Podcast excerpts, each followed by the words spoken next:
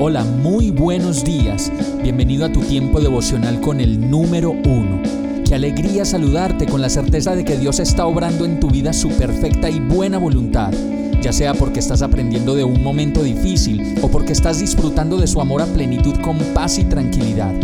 Llegó la hora de tomar tu Biblia, pues de seguro Dios te va a hablar, te va a reconfortar y lo mejor de todo, te va a dar las respuestas que estabas buscando. ¿Qué esperas? Vamos, súbete de una vez en este pequeño pero eterno vuelo devocional con destino al cielo.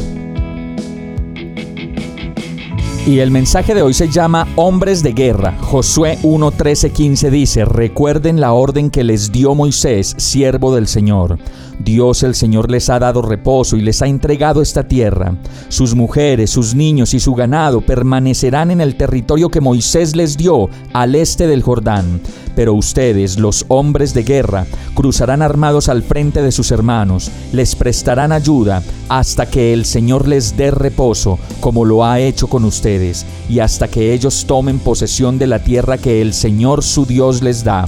Solo entonces podrán ustedes retornar a sus tierras y ocuparlas. Son las tierras que Moisés, siervo del Señor, les dio al este del Jordán.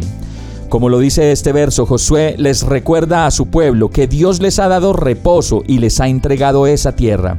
Y asimismo le dice a los hombres, pero ustedes, hombres de guerra, cruzarán armados al frente de sus hermanos. Y eso quiere decir que mientras vamos recibiendo de parte del Señor lo que Él nos da, en ese mismo momento debemos ayudar a los otros a cruzar en este caso a las otras tribus de Israel, y dice que lo hagan hasta que el Señor les dé reposo. Y la verdad es que todo el tiempo necesitamos tener el reposo del Señor en nuestras vidas. No basta con ver la comodidad en nuestras vidas y las cosas resueltas en un solo lugar, cuando afuera, en el resto del mundo, las personas se están matando unos a otros y devorando como bestias salvajes para sobrevivir. Todos necesitamos tomar posesión de la tierra que Dios nos ha dado y esa tierra se llama reposo, descanso, seguridad y calma en la presencia de Dios. Muchos pensamos que es un lugar físico y que si no lo tenemos no tenemos nada, pero la verdad es que la tierra prometida es una vida con Dios. Por eso el verso termina diciendo que debemos ocupar nuestro lugar al lado de Dios y retomar el lugar que desde la eternidad y en la cruz Jesús pagó para que nosotros habitáramos. Ese lugar se llama libertad, como lo dice segunda de Corintios 3:17. El Señor es el Espíritu, y donde está el Espíritu del Señor, allí hay libertad. Esa es nuestra verdadera tierra prometida. El resto es añadidura. Vamos a orar.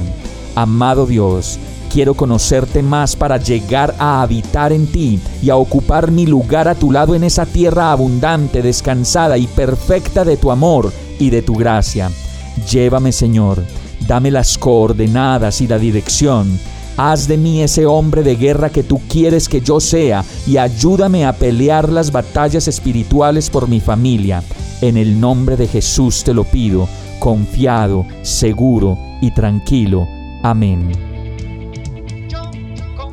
Hemos llegado al final de este tiempo con el número uno no te detengas, sigue meditando durante todo tu día en Dios, descansa en Él, suelta los remos y déjate llevar por el viento suave y apacible de su Santo Espíritu.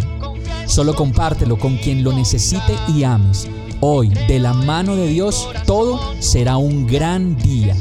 Para más información visita nuestra página www.iglesiabierta.com o llámanos al 313-334-0116. Oramos y rogamos para que cada día te enamores más de Dios y para que no pares de pasar todo tu tiempo con el número uno